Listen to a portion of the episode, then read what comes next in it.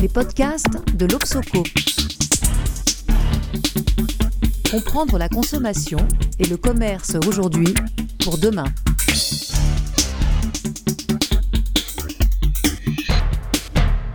Bonjour et bienvenue dans ce nouvel épisode du podcast de l'Obsoco, Société et Consommation. C'est Philippe Moati qui était à la manœuvre aujourd'hui. Et eh oui, c'est un fait difficilement contestable. Il va nous falloir accélérer sérieusement la cadence de la transition écologique. Les objectifs climatiques ne seront pas atteints sans une transformation profonde du fonctionnement de l'économie. Les partisans de la décroissance s'accordent généralement à considérer que leur vision d'une économie post-croissance n'est pas compatible avec le capitalisme, tant la croissance est inscrite au cœur de ce système économique. Or, dans la temporalité qui s'impose à nous, on ne voit pas très bien comment on pourrait réussir à faire basculer le centre de gravité de l'économie en direction d'un système alternatif au capitalisme. Dès lors, comment rendre une économie capitaliste compatible avec l'impératif écologique? On pense bien sûr à la formidable capacité qu'a le capitalisme à générer des innovations technologiques.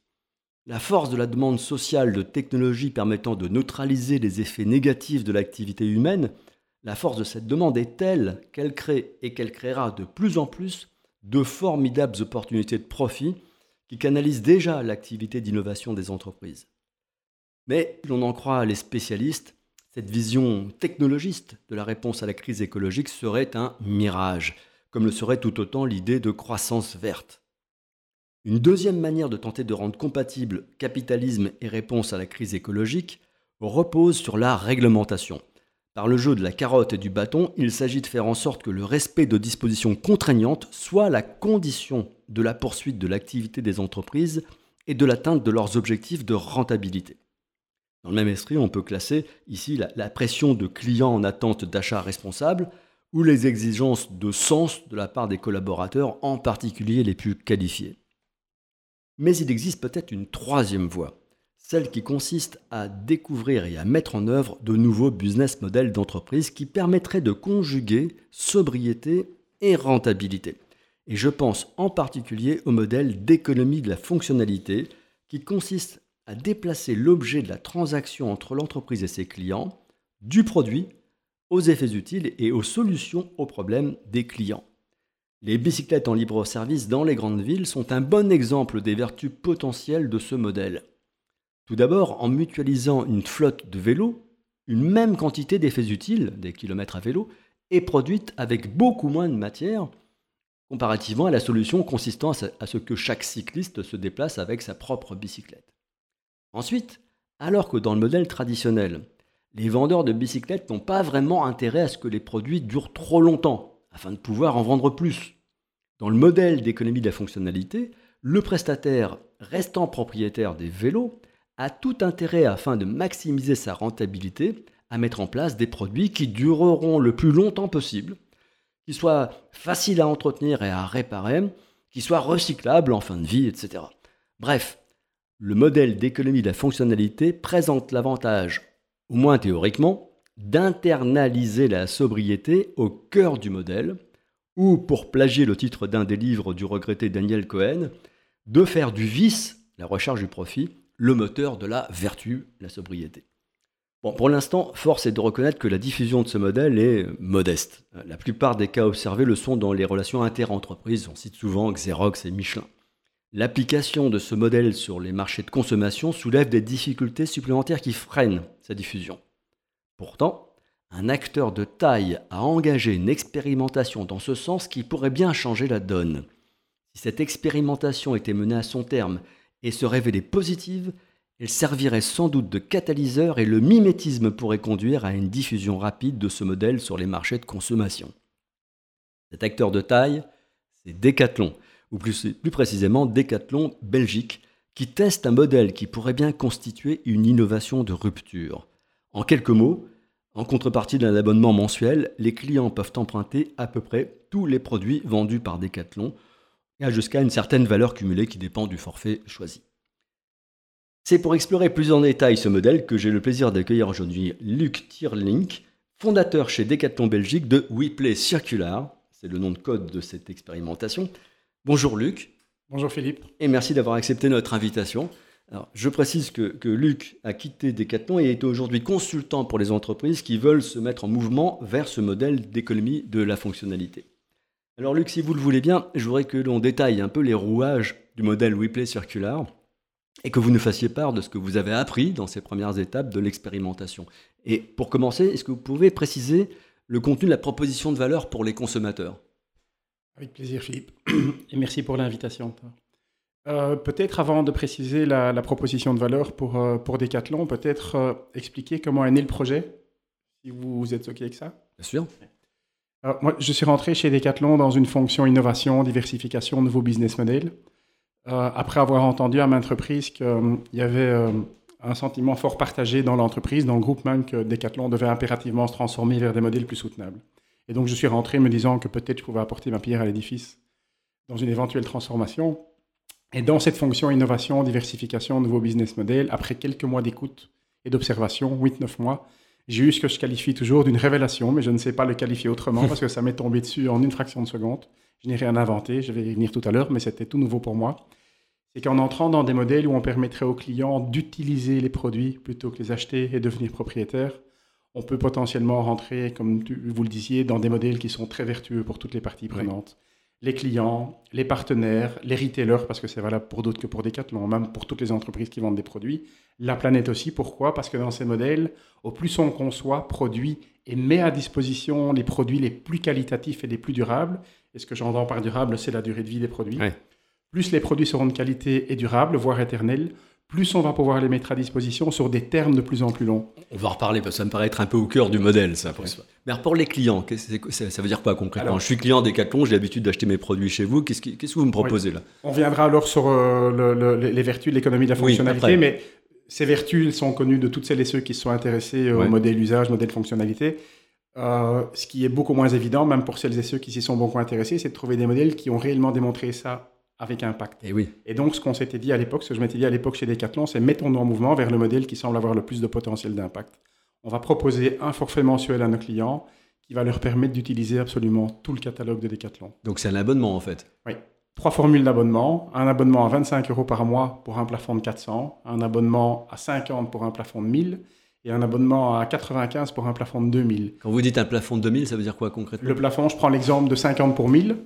Euh, imaginez que vous avez pour 950 euros de matériel chez vous, des vélos, des raquettes, des patins, que sais-je. Vous voulez faire du kayak ce week-end? Le kayak coûte 200 euros. 950 plus 200, vous allez dépasser votre plafond de 1000. Vous ne pouvez pas. Il faut que je rende quelque chose alors. il faut rapporter du matériel pour prendre le kayak, quitte à rapporter le kayak à la fin du week-end et reprendre d'autres matériels. Donc je peux détenir un stock de produits qui a une valeur en magasin de, là on a dit 2000 euros, c'est ça Les produits à votre disposition au même moment, c'est pour ce plafond. Mais donc je peux les rendre quand je veux et les changer autant que je veux? Vous pouvez utiliser les produits aussi longtemps que vous le souhaitez et quand vous le souhaitez. Un jour, une semaine, un mois, un an, tant évidemment que vous payez votre abonnement mensuel.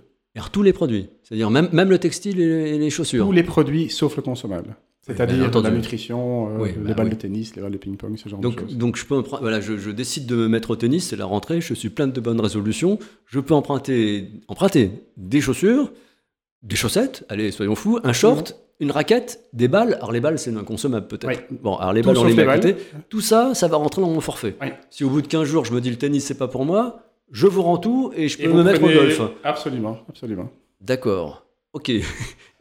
Avec une petite précision quand même, c'est que euh, il, me semble, il nous semble que cette solution répond plus particulièrement aux besoins des familles. Oui. Pourquoi les familles? Parce que dans les familles, il y a des enfants, Et eh oui. que les enfants veulent régulièrement découvrir ou pratiquer de nouveaux sports, parfois à peine pour quelques heures.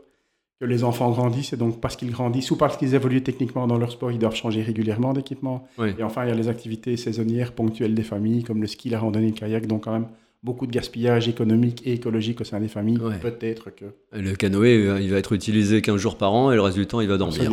D'accord. Et le, de, mémoire, je pense qu'un enfant doit changer d'équipement tous les 8 à 10 mois. Et eh oui, et eh oui. Mais alors, ça veut dire concrètement, euh, si je rends du matériel, euh, ça veut dire que si j'en emprunte, ce n'est pas forcément du neuf. Je vais emprunter des, des choses qui ont été rendues. En fait, il y a deux contraintes pour le client. La première, si un produit existe dans le stock d'occasion, a déjà été utilisé, c'est celui-là qui l'utilisera. Ah bah, On ne sort pas un produit neuf. Deuxième contrainte, en tout cas pendant la première phase d'exploration, c'est on demande au client de nous ramener les produits, d'en prendre soin en fait, de nous les ramener nettoyés et entretenus. Et s'il ne les a pas nettoyés ou entretenus, il est censé payer. Ouais, mais enfin, si j'ai utilisé des tennis pendant un mois pour jouer au tennis, ça sont un petit peu. euh, Il y a des traces d'usure, c'est normal. Normale, il n'y a aucun problème. D'accord. Et alors, comment on réagit? Alors, À quelle échelle avez-vous testé ce modèle et comment ont réagi les premiers consommateurs? Alors, on a fait la première phase d'Explo, c'était euh, sur un nombre très limité de personnes, 70. Ah oui, En fait, on 70 personnes ou familles? 70 familles. Oui, d'accord. Enfin, c'est pas tout à fait vrai. 70 clients, et sur ces 70 clients, euh, 79 étaient des familles, 21% d'autres profils. Donc, il semblerait que cette solution intéresse d'autres profils que les familles D'accord. aussi. D'accord. Et alors, euh, ils étaient contents? Alors, ils étaient contents. Euh, je tiens à préciser quand même que le parcours client était très laborieux. hein. C'était papier-crayon. C'était vraiment. C'est une, une phase d'exploration qui a coûté très, très peu d'argent. Euh, et malgré un parcours client désastreux, enfin désastreux, vraiment pas, pas agréable du tout, 93% de nos clients étaient très, très satisfaits, 88% étaient prêts à recommander la formule à leurs proches, 39% étaient prêts à payer plus, etc. etc. Donc les indicateurs côté client étaient Donc, a priori, il y a une demande en face quoi, pour ça. Pour 70 clients, en tout cas. Oui, oui, bien sûr. on, on en parlera certainement tout à l'heure, mais pour moi, aujourd'hui, la grande question que pose ce modèle, c'est la désirabilité. Incapable de, de savoir si ça va intéresser 0,001 des sportifs, ou, des sportifs ou 1% en plus. Oui, Seul, aussi- le mouvement, euh, seule la mise en mouvement va nous éclairer. ça. Oui, mais aussi, euh, il faut, faut- pour ça qu'on change aux habitudes. Il est normal que ça, ça exige d'être un peu pédagogue. Et de, de- de- C'est pour ça que quand un grand acteur se lance là-dedans, lui, il a la capacité de, faire changer les, les référentiels. Des startups ont testé des formules euh, plus ou moins similaires, mais elles n'ont pas cette capacité d'évangélisation. C'est ça qui est intéressant dans le cas d'Ecathlon, c'est que si l'enseigne y croit, elle a la capacité de, de- de- de- faire changer les comportements et les aspirations. Je partage complètement, en fait. Je pense que un des éléments clés pour que ce genre de solution soit désirable, c'est la confiance que le client va placer dans l'entreprise. Et Decathlon est une entreprise qui a Bien la sûr. confiance de ses Et la force de frappe en matière de, de frappe aussi, en bien communication, bien entendu. Absolument, on est d'accord. Bon, alors, euh, je crois qu'on a compris à peu près la proposition de valeur. Euh, pour que, euh, bien comprendre ensuite ce qui se passe euh, dans la maison, euh, les, les produits, quand ils reviennent, ils sont reconditionnés Oui. Donc, alors, je rappelle deux contraintes pour le client. Le produit d'occasion, s'il existe d'occasion, et on demande au client de nous ramener les produits nettoyés et entretenus. Euh, mais malgré tout, ça repasse dans une filière chez Decathlon où on fait un diagnostic du produit et s'il faut le reconditionner, le nettoyer, on le reconditionne, D'accord. On l'entretient. Un autre sujet que enfin, vous parliez du canoë, euh, j'imagine que tout le monde va vouloir euh, louer un canoë, enfin prendre, parce que pas louer, prendre un canoë en été et prendre des skis en hiver. Comment, comment on gère ça? Au niveau des stocks? Bah ouais, ça veut dire que ça vous fait un stock pléthorique de canoës qui, euh, la moitié du temps, ne sont pas empruntés. Ouais. Quoi. Alors Philippe, c'était euh, un des, des éléments qui, pour moi, était fort important pour démarrer ce projet d'exploration, en fait. Évidemment que c'est le genre de projet qui soulève euh, énormément de questions sur comment on va faire quand. Euh, mais je pense que si on avait essayé d'anticiper les réponses à ces questions, comment on va faire quand, on n'aurait même jamais démarré le projet, en fait. Donc le cadre était le suivant, on se met en mouvement euh, et quand un jour les questions vont se poser sur le terrain, bah, à ce moment-là, on verra dans quelle situation on est et si on peut trouver des solutions. Test and learn. Aujourd'hui, à test and learn complètement, dans un mode, c'est sur les données qui vont capter sur le mouvement, qui vont nous éclairer et nous aider à prendre les décisions qui suivent. Donc aujourd'hui, on n'a pas encore été confronté à la question de tout le monde nous demande des skis, tout le monde Ouais, nous demande des kayaks. On verra le jour où on sera confronté à ça. Maintenant, on se dit que ça sera probablement la même chose que dans le modèle linéaire, en fait. hein. Il y aura des produits sur lesquels on sera en manque de stock et d'autres sur lesquels on en aura trop. Mais c'est vraiment quand on sera confronté à ces problèmes qu'on pourra trouver des solutions. Avec une vertu, parmi les nombreuses vertus de ce genre de modèle, c'est qu'une fois qu'on aura identifié les typologies de produits qui tournent le plus dans ces modèles, rien ne nous empêche de les acheter sur le marché d'occasion. Eh oui. Et de les revendre d'occasion lorsqu'ils sont plus en état d'être euh, recédés aux clients? Alors ça, euh, de, mon point de vue, pas pendant la première phase d'exploration, parce qu'une des clés dans ce modèle, c'est de les produits, allonger la durée de vie des produits, voire euh, concevoir et produire des produits éternels. Ben, pour allonger la durée de vie d'un produit, voire la rendre éternelle, ben, c'est utile de connaître la durée de vie de nos produits aujourd'hui. Donc d'aller jusqu'au bout du cycle de vie des produits, Ouais. plutôt que de les revendre d'occasion quand ils commencent à s'abîmer. Et en plus, cette, euh, cette dynamique-là permet aussi d'explorer les filières de recyclage les plus efficientes quand le produit est en fin de vie. Oui, d'accord. Ok, alors évidemment, la question que tout le monde se pose, c'est est-ce qu'un modèle de ce type peut être rentable? Euh, Est-ce que les retours d'expérience, après, alors ça- combien de temps ça a duré cette expérimentation La première phase d'exploration a duré 10 mois, et là, la seconde phase a démarré au mois de mai de, de cette année.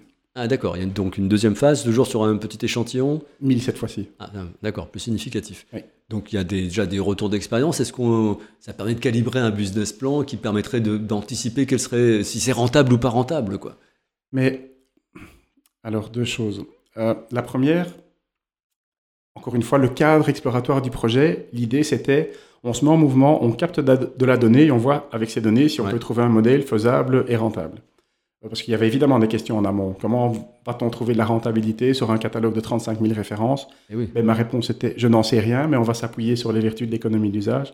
Captons de la donnée et puis on va voir. Et en fait, ce que les résultats ou les enseignements qu'on tire de, de, ces, de ces premières phases d'exploration, euh, finalement, il ne faut pas être un grand financier pour comprendre que ce sont des modèles qui sont potentiellement bien plus profitables ah que les modèles d'aujourd'hui. Pourquoi? Je vais peut-être faire une petite parenthèse, Philippe vous expliquer que cette première phase d'exploration a mis en évidence que les deux principaux facteurs de performance dans ces modèles sont les coûts de logistique inversée et de reconditionnement des produits. C'est quoi la logistique inversée Tout le monde n'est peut-être pas au clair là-dessus. Quand un, produit quand un client rapporte un produit dans le magasin, il y a quelqu'un qui doit accueillir le client, qui doit prendre les produits, qui doit mettre ses produits sur une palette, qui doit mettre cette palette dans un, dans un camion, les coûts de transport jusqu'à l'entrepôt, les produits réarrivent dans l'entrepôt, represtation logistique, diagnostic des produits, entretien, nettoyage, ben, tout ça, c'est évidemment... Euh, d'ailleurs, il y a un point, je me rends compte qu'il y a un point qu'on n'a pas élucidé. Le client vient chercher les produits dans, un, dans le magasin, il se déplace pour venir les chercher ou... Oui. Ouais, c'est ça? Alors oui, en, tout cas, pour euh, les phases d'exploration actuelles, oui. Pourquoi? Euh, en fait, l'expérience, elle est complètement digitale pour le client. Le client commande ses produits sur une application digitale et ensuite il vient chercher ses produits en magasin dans des flux qui sont connus par les magasins. sont, les flux connus des magasins, les flux cliqués retirés. D'accord. Pourquoi? Parce que vous pouvez imaginer que ce genre de projet, ce sont des, des transformations potentiellement tellement profondes et, eh complexes. Il faut parvenir à mobiliser et aligner toute la chaîne de la conception au retail, en passant par le juridique, le financier ou autre euh, ben, il s'agit de pas bousculer au stade où on est toute cette chaîne et donc on a décidé de pas trop bousculer les magasins. Donc ce sont des flux qui sont connus d'eux et en plus cette expérience digitale nous permet de continuer à capter de la donnée côté client et comme cette collecte de données est automatisée, on a des données qui sont plus pertinentes que...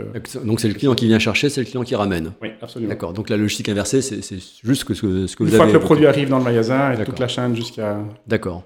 Donc ça c'est clair. Euh, donc vous me disiez, il n'y a pas besoin d'être un grand financier pour comprendre que c'est... Euh, et donc la première phase d'exploration, ce qu'elle met en évidence, c'est qu'en plus des formules d'abonnement, on va dans ces modèles, et je pense personnellement que c'est... Enfin j'ai échangé avec beaucoup d'entreprises qui sont en mouvement sur des modèles euh, d'économie d'usage.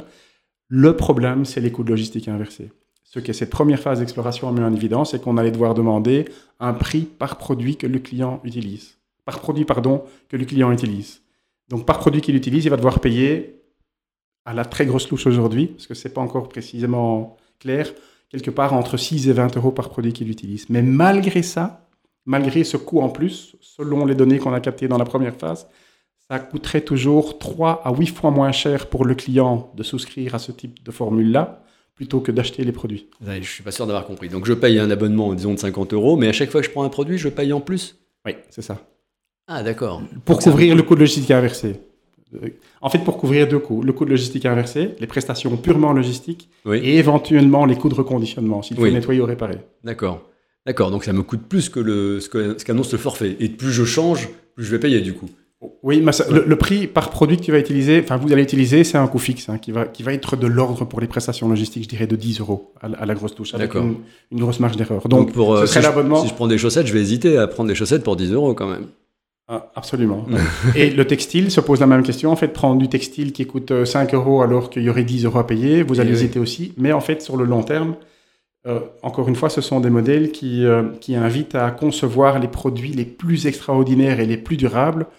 Mais ces produits vont, vont, la valeur de ces produits va augmenter. Ça va peut-être devenir intéressant d'utiliser un, un t-shirt top qualité qui coûte 70 euros à la vente dans ce modèle-là. D'accord, d'accord. Donc, ok, ça c'est important de le préciser. Donc, le, client prend en charge en plus le coût de logistique inversé. Oui. Alors, euh, il devra le prendre en charge. Il devra le prendre en charge. Sans ça, ce sont des modèles qui ne sont pas. D'accord. Donc, ça risque de. Mais, j'insiste, hein, oui, ça va avoir un impact évidemment sur la désirabilité. C'est un peu moins attractif d'un seul coup quand même. Financièrement, ça reste 3 à 8 fois moins cher pour le client que d'acheter les produits. s'il achète tous les produits qu'il Il a emprunte. utilisé, oui, absolument. Et euh, en fait, s'il devait les acheter, peut-être qu'il n'en achèterait pas autant. Probablement. D'accord. Donc ensuite, euh, on se dit oui, mais euh, c'est- quand on vend le produit, ben, on récupère du cash.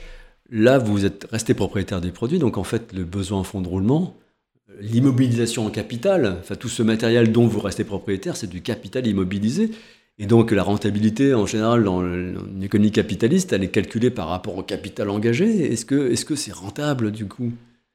Et je disais tout à l'heure que, enfin, je, où je- je rappelle que, en, en fait, il faut pas être un grand financier pour comprendre que ces modèles sont potentiellement bien plus profitables que les modèles Ah ben, aujourd'hui. je, je, vous explique, c'est assez simple. Ouais.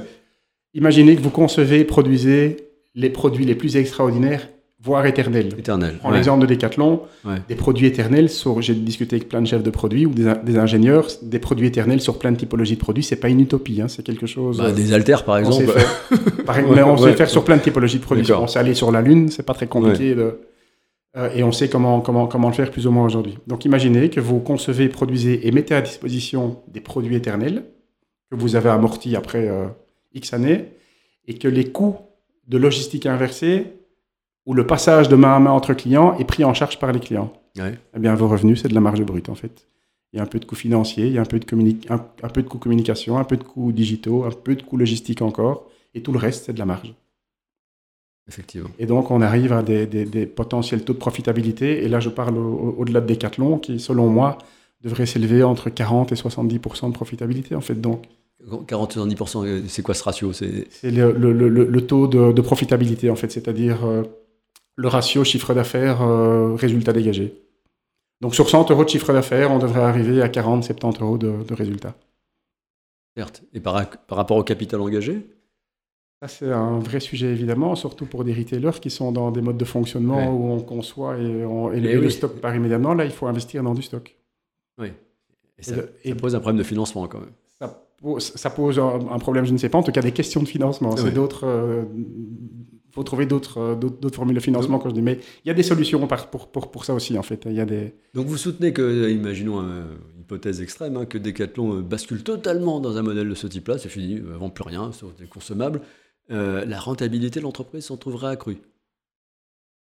Euh, J'ai même envie de parler euh, pour, pour d'autres que pour Decathlon. Pour moi, personnellement, les, les niveaux de profitabilité et de rentabilité, j'utilise euh, souvent cette formule, c'est un saut quantique en fait dans la, dans, les- dans la performance économique des entreprises. Donc on serait bien dans le scénario que j'évoquais tout à l'heure, un modèle où plus on est avide de profit en quelque sorte, plus on est vertueux. Quoi. Ouais. En fait, c'est pour moi, c'est un des, des, des- des- enseignements les plus enthousiasmants de, de- de- de- de- des premières phases d'exploration.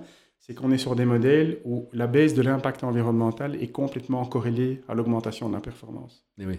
Donc la baisse de l'impact environnemental, on, on voit bien d'où ça vient. hein. C'est l'usage Oui. répété du même produit. euh, donc on produit plus d'effets utiles avec moins de matière, hein, moins, moins- moins de produits. Très Je bien. peux vous par- partager un petit chiffre parce que c'était assez. euh, un client WePlay Circular, je rappelle que c'est souvent une famille. Oui. Euh, un client WePlay Circular sur toute une année d'usage et il a accès à tous les produits, tous les sports. On pourrait arriver quand la croissance se stabilise. Pourquoi quand la croissance se stabilise? Ça veut dire quand on doit moins investir dans du stock. Oui. Parce que les, émissions euh, CO2 euh, chez, chez Decat, par exemple, 80% c'est le produit. Mais quand on doit commencer à moins investir dans du stock, donc quand la croissance se stabilise, mais dans les projections on est toujours à 15%, un client WePlay Circular, ça pourrait être l'équivalent, avec une marge d'erreur, hein, on est dans l'explo, de 36 kg de CO2 par an. Juste à titre de comparaison, dans le modèle achat-vente, un vélo, c'est 117 kg de CO2, trois fois plus. Une veste de ski, c'est 60 kg de CO2, deux fois plus. Et pour Ouais. info, les clients utilisaient en moyenne 24 produits par an. Quand ils achetaient. Non. Ah, ah non, Dans la pardon. formule Oui, où il est pardon. circulaire. Ouais, ok. Donc là aussi, pour moi, c'est un saut quantique en termes de, de- de baisse d'impact environnemental, en fait. Donc si j'essaye de résumer les clés du modèle économique pour que ça tienne, quoi, c'est un, ces coûts de logistique inversés qui doivent être supportés par le client. Oui. Deux, des produits qui durent le plus longtemps possible, idéalement éternellement, parce que comme ça, du coup, l'investissement, on a le temps de, l'amortir. Et trois, peut-être la vitesse de rotation, Oui. qui soit empruntée le plus souvent possible. Alors, j'ai envie de les... Mais ça, ça va, ça va re- rejoindre ce que vous dites. Un, les coûts de logistique inversés, faire payer par le client, et ensuite écraser ces prix en industrialisant, Oui. euh, avec des partenariats locaux, comme les clubs de sport, par exemple. En défiscalisant, et on a eu des échanges avec mmh. des, des, cabinets ministériels ici, il y a un vrai, un vrai intérêt à, au sein des cabinets de, de, soutenir ce genre de démarche. et le deuxième élément, effectivement, ce sont les investissements en stock, les produits la concevoir et produire les produits les plus durables, et ensuite diriger par des actions commerciales et marketing les clients vers les produits les plus qualitatifs et les plus durables. Et là, je reviens à l'équation euh, pour moi magique de l'économie de la fonctionnalité.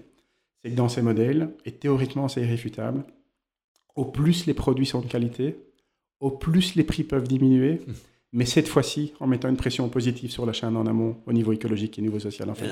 C'est vraiment un shift à 180 degrés. Aujourd'hui, dans le modèle linéaire, vous voulez des produits de qualité, il faut les payer très cher. Et comme les entreprises veulent faire des volumes, pression sur la qualité et donc pression au niveau écologique et au niveau social sur la chaîne en amont. Dans ces modèles usage, c'est l'inverse. Au plus vous voulez de la qualité, au plus les prix peuvent diminuer. Et comment diriger les clients vers les produits les plus qualitatifs et les plus durables? Eh bien, on inverse. Les produits les plus qualitatifs et les plus durables, on déprécie la valeur de ces produits. Et donc, la raquette la plus technique, la plus durable, la plus top, elle va coûter moins cher que la raquette qui est moins bonne. Ah oui, vous changez le système de prix, quoi. Ce qui va poser un problème pour les clients qui veulent acheter des raquettes, ils vont pas bien comprendre. ok, ok, je, commence à entrevoir. Mais alors, euh, comme une clé du modèle, c'est la durabilité du produit, c'est quand même, il faut avoir la main sur la conception. Donc on comprend chez Decathlon que ça soit faisable parce que Decathlon euh, conçoit la plupart de ses, produits, mais quand on est un pur retailer, qu'on achète à des industriels, quelquefois des, je prends l'électroménager, euh, même Darty ou Boulanger, quand il achète auprès de Samsung, on imagine mal que ces, enseignes aient les capacités de peser sur les choix en matière enfin, de conception des produits de ces géants de, du matériel. Est-ce que c'est pas réservé donc aux, retailers qui ont euh, cette capacité d'élaborer eux-mêmes leur offre Je ne pense pas, Philippe. Euh, je pense que c'est certainement plus simple pour les entreprises qui sont sur toute la chaîne de la conception en retail, mais je pense que ce n'est pas impossible pour les purs retailers qui, qui doivent sourcer euh, leurs produits sur la chaîne. Alors, comment ferait Boulanger avec Samsung Expliquez-moi. Mais parce que je pense que Samsung a aussi un véritable intérêt à envisager de rentrer dans ces modèles-là en collaboration avec le retailer. Je vais vous préparer une projection qui, pour moi, fait partie des, des opportunités les plus enthousiasmantes de ces projets. Euh, aujourd'hui, la chaîne en amont vend des produits aux retailers qui les vend aux clients, commence à les louer ou commence à les proposer sous formule d'abonnement. Si ce genre de projet ou de modèle devait se déployer euh, de manière impactante, il y a une opportunité pour la chaîne en amont de transformer son modèle aussi. D'arrêter de vendre des produits au retail, de vendre du service au retail. Et un service tout simple, ça pourrait être la mise à disposition des produits des retailers qui les mettent à disposition des sans les vendre, sans les vendre. Sans les vendre, oui. On génère des revenus récurrents et on se partage les revenus récurrents. J'ai joué avec des projections et j'ai vraiment beaucoup bousculé ces projections en gardant un, un, taux de profitabilité souvent 4 à 5 fois supérieur dans le retail que la profitabilité actuelle. On pourrait doubler les revenus de la chaîne en amont. Je parle des revenus, donc imaginez l'impact que ça a sur la marge et les résultats de la chaîne en amont. Elle est démultipliée potentiellement. Donc, ce qui implique là une vraie coopération entre le retailer et ses fournisseurs. Oui, absolument. Il faut, mais avec un, les entreprises, je pense que leur objectif principal, c'est de faire du fric, toujours. mais, mais, là, en, coopérant, il y a moyen de faire bien plus de fric. Donc, on comprend quand même l'enjeu de cette expérimentation. Si vous arrivez à faire cette démonstration que ce modèle peut être rentable, et même au-delà d'un cas de type Decathlon marque enseigne, hein, et qu'on peut embarquer des filières entières, euh, bah, c'est proprement révolutionnaire. Quoi. Donc, où est-ce que ça en est chez Decathlon Est-ce que ça va, ça va se diffuser? Est-ce que, est que, le bilan qui en est dressé est assez positif pour approfondir? Est-ce qu'on peut imaginer qu'on va aller plus loin et que cette, cette, cette, comment dire, ce modèle que, que, vous êtes en train d'explorer pourra ensuite se diffuser euh, Moi, personnellement, je suis euh, profondément, intimement convaincu des niveaux de performance en fait de ce genre de modèle. La question que je me pose encore, c'est la désirabilité. de, la part de, des, consommateurs. Ah. Des consommateurs euh, je vous parlais de chiffres tout à l'heure, que ces modèles, même en faisant payer les coûts euh, de logistique inversés par le client, économiquement, ça reste 3 à 8 fois plus intéressant pour le client d'utiliser cette formule-là que, que, de les acheter. Mais incapable de vous dire aujourd'hui si 0,0001% de la population sera intéressée ou 1% ou 10, je n'en sais strictement rien et qu'il n'y a que la mise en mouvement qui va éclairer ça en fait. Maintenant, je pense qu'il y a des moyens de rendre ces formules très attractif parce que quand je vous parle de taux de profitabilité qui s'élève entre 40 et 70% il y a moyen aussi de partager ces gains de profitabilité avec les clients en réduisant les prix, en augmentant les plafonds, en ajoutant du service et de l'expérience dans la proposition de valeur et donc rendre euh, ces, solutions de plus en plus attractives et désirables pour le client. donc vous avez quitté Decathlon, c'est peut-être plus difficile de savoir exactement où ça en est, mais est-ce qu'on a une chance de voir apparaître ce modèle en France? Je, je, le souhaite.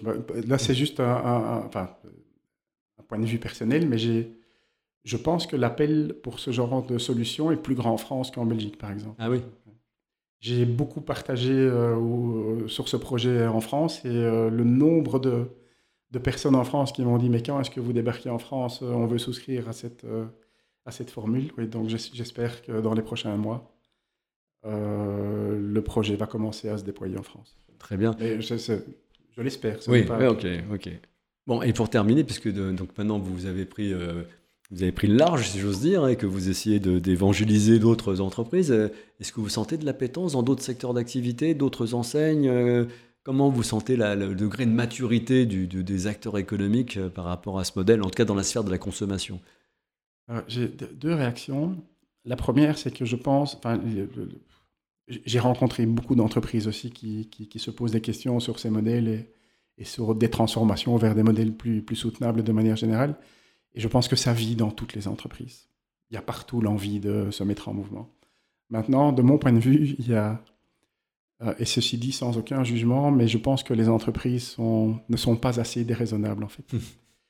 déraisonnable, ça ne veut pas dire qu'elles devraient prendre des décisions et se foutre des conséquences, c'est absolument pas ça, mais c'est euh, peut-être un peu moins tout rationaliser, un peu moins tout regarder avec euh, des, des, regards, des approches, des process qui sont connus, des KPI qui sont connus, mais oser euh, de prendre, prendre de nouvelles voies en fait. Mais je, je, je, je suis confiant quand... je pourrais plus vous en dire dans les prochains mois, mais je pense que oui, les, les entreprises veulent se mettre en mouvement. Et je pense que la clé, ça sera effectivement l'attractivité économique de ces modèles. Ah oui, clairement. Ben, Luc Erlink, merci beaucoup, merci de ce, cette bouffée d'optimisme. Hein. Euh, vous nous ouvrez des perspectives plutôt réjouissantes.